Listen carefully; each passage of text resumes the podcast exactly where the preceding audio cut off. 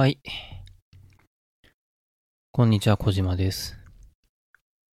えー、今日はですね、ちょっともやっとした話をします。えーっとね、ニコニコ動画を3日で作った人っていうのが、なんかテレビに出てたらしいんですよね。で、そこで、あの、まあ、これ僕画像見ただけで、文脈とか何も見てないし、番組自体も見てないので、まあ、僕が言うことはきっと的外れなんですけど、まあ彼がそこで言ってたのは、ソフトウェアは人数が少ない方が早く作れるんだって言ってたらしいんですよね。いや、ちょっと待って、いつの時代だよと。今、令和だぞって思うわけですよ。まあ、なんとなく、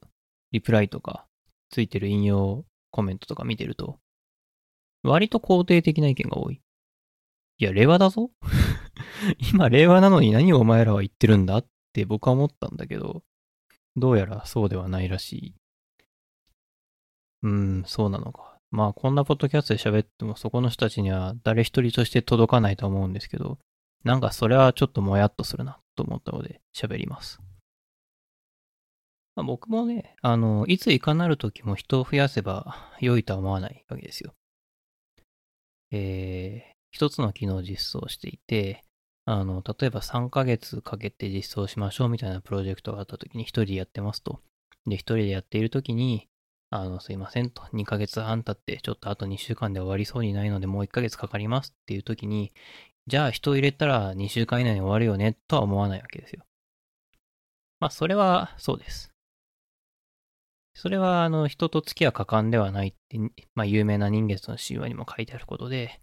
えー、プロジェクトの状況とかいかんによっては、人を増やしたところでかえって、えー、工数がかさむだけ、えー、コストがかさむだけ、スケジュールが遅れるだけだっていうのは、それはそうだなと僕も思う。んですけど、だから、じゃあ人を増やさない、人を増やすっていうことがソフトウェア、えー、作りでは常に悪手だから、えー、少数精鋭のプログラマーの方が生産性が高いんだっていうような主張っていうのは、実は一足飛びにはつながらない。一足飛びじゃないですね。えー、っと、直接はつながらないはずなんですよね。つまりどういうことかっていうと、あの、実は人月の神話っていう本をちゃんと読んだことがあればわかると思うんですが、人月の神話には少数精鋭プログラマーよりも、えー、規模がでかいプロジェクトの場合は、大人数でかかった方が圧倒的に早いこともあるっていうことも、実はちゃんと書いてあるんですね。えー、人月の神話、今は家にないけど、前家にあったんですけど、まあそこにですね、僕この話すごい好きですごい印象的なので覚えてるんですけど、人月の神話に書いてあることに、あの、数千人で1年かけて一つのプロジェクトを終えたっていうエピソードが載ってて、で、まあ、なんか、1970年代とかの本なので、まあ昔、70年代か80年代ですね、の本なので、昔の OS を作りましょうっていうプロジェクト。そこに数千人かけて1年で終わらせましたみたいな。確かそんな感じの内容。で、その、人月の島の作者の人は、このプロジェクトをもし10人でやったらどうなるのか、どれぐらい時間かかるのかっていうのを試算するわけですね。で、もちろん、えっ、ー、と、その見積もりを人月でやっちゃうと、プロジェ、えー、人月でやってしまうと、コミュニケーションコストが1000人だから、数千人だから当然かかってるでしょうとか、そういう、えー、余分にかかっているコストっていうのも、えっ、と、えっ、と、あるはずっていうのは、それは分かっているので、じゃ10人の方にはものすごい下駄を履かせましょうと。その10人はすごい優秀なので、1000人の時よりも何倍の速さでコードが書けますとか、えー、1000人の時よりもコミュニケーションコストは異常に少ないので、こんこんだけ倍、えー、生産性が上がりますみたいな。ものすごい下駄を履かせるんですね。で、ものすごい下駄を履かせた結果、最終的に出た試算は10年かかるっていう試算だったんですよ。数千人だと1年で、10人だと10年かかる。で、まあ、今もそうですけど、10年ソフトウェアプロジェクトかかってたら、それはもう市場なりなんなりが全て変わってしまっているので、意味ないんですよね。だ結局、その、10人で作れるっていうのは幻想だっていう話なんですよ。いや、ちょっと待ってと。見積もりが足りない、あ、おかしいんじゃないかと思う人もまあいるかもしれないんで、それは人月の神話を読んで、ちょっと詳細は確認してほしいんですけど、まあ僕が読む限りは、ものすごい住人側の方に、えっ、ー、と、いや、生産性10、生産性10倍、生産性5倍みたいな感じで適当にすごい生産性かませていたので、まあ、あながちおかしなことでもないかなと思っていますと。それでも10年かかるっていうのであれば、まあ、数千人かけないとできないソフトウェアっていうのはあるよねっていうのは、まあ、50年前から分かっていることなわけですね。で、まあ、多分この背景にあるのは、えー、少数精鋭プログラマーの方が生産性が高い、少数精えー、っていう風に考える背景にあるのは、やっぱ少人数のハッカー、それこそポール・グレアムだったり、リチャード・ストールマンだったり、リーナ・ストーバルズだったりっていう、まあ、今も生きている天才みたいな人がいてですね、えー、そういう人が、えー、社会を変えた、えー、世界を作ったんだっていう風に、なんかそういう分かりやすいサクセスストーリーみたいなものへの信仰があると思うんですよ。まあ、でもですね、現実に Emacs をここまで大きくしたのは誰なのかっていうと、まあ Emacs 作った人はリチャード・ストールマンで間違いないですけど、別にメンテナーからは結構前から退いてますし、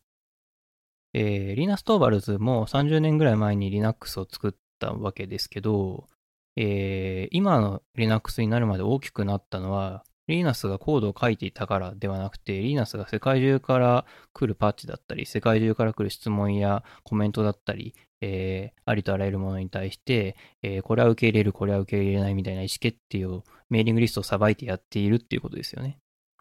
まあなので、えっ、と、そういう少数のハッカーっていうのが確かにいたし、それが01をやることによって、その後の世界がどんどん広がっていくっていうのは、まあ、事実としてあるんですけど、その世界を広げていった人たちっていうのも、関わってはいるかもしれないけど、その人たちがプレイヤーであるかっていうと、そうではないし、まあ、そうである例を僕は知らない。作者が開発に関わり続けるっていうのはあると思いますけど、作者が一人でずっと何十年もメンテナンスをし続けているっていうソフトウェアはおそらく僕が知る限りない。有名なもの、有名なものだったり、世界中に価値をもたらしているものだったりでそういうものはないです。実際ニコニコ動画自体も、まあ、その人は3日で作ったんでしょう。でも、えー、3日で作った後に運用したり、機能を追加したりっていうのは、まあ一人ではやってないはずなんですよね。少人数っていうのは、例えば製造業に比べたら少人数かもしれません。製造業は1台の車を作るのに本当に何人関わるんだっていうぐらい人が関わるわけなので、まあ、常にそういう、えー、状況だし、それで雇用を生んでっていうところもあるでしょう。まあだけど、IT 業界はそうではないから、人は少ない方が良い。一部の天才に任せた方が良い。えー、っていう考え方、ちょっと偏りすぎてるんじゃないかなって思うんですよ。まあ、ちょっと言いたいことをまとめますと、一人で早く作ることが上手い人、そしてそれをやることが、まあ、えー、その人のパフォーマンスが一番出るっていうタイプの人っていうのは実際いると思うんですね。そしてそういう人っていうのは、えー、起業するときとかにすごく重宝されると思います。何もないところから、えー、秩序と言いますか、そのプロダクトと言いますか、コアと言いますか、一点を集中して、その、えー、機能、その本当のコアのコアとなる価値っていうものを、えー、提供できるようにする。それは、誰にでもできることではないですし、えー、それが上手い人っていうのはすごく重宝されるとは思います。まあでも、その、それが3日で終わるにせよ、1ヶ月で終わるにせよ、半年で終わるにせよ、何にせよ、えー、作って終わりっていうソフトウェアは今の時代、まあ、ほぼありません。僕がいる SARS 業界なんてまさにその典型で、えー、成長し続けるっていうことが、ある種、当たり前と言いますか。プロダクトっていうのは、えー、機能は追加され続けて当たり前だし、えー、そうしないと競合が現れて、えー、市場を奪われていったり、えー、まあ負けていってしまう。成長しないイコール対価っていう世界っていうのが、えー、今のソフトウェアの時代です。そんな時代に、えー、人数が少ない方が早く作れるんですよっていうのは、まあ本当の PMF する前のスタートアップとかそういうフェーズの時でしか言えないんじゃないかなっていうのが僕の感触です。ほとんどのソフトウェアは人数が少ない方がまあリリースはできると思います。ベータ版リリースみたいなのは人数が少ない方が早くできると思います。が、結局グロースはしないだろうなていうところですね。まあ、それで言うと人数が少ない方が早く作れるんでしょうね。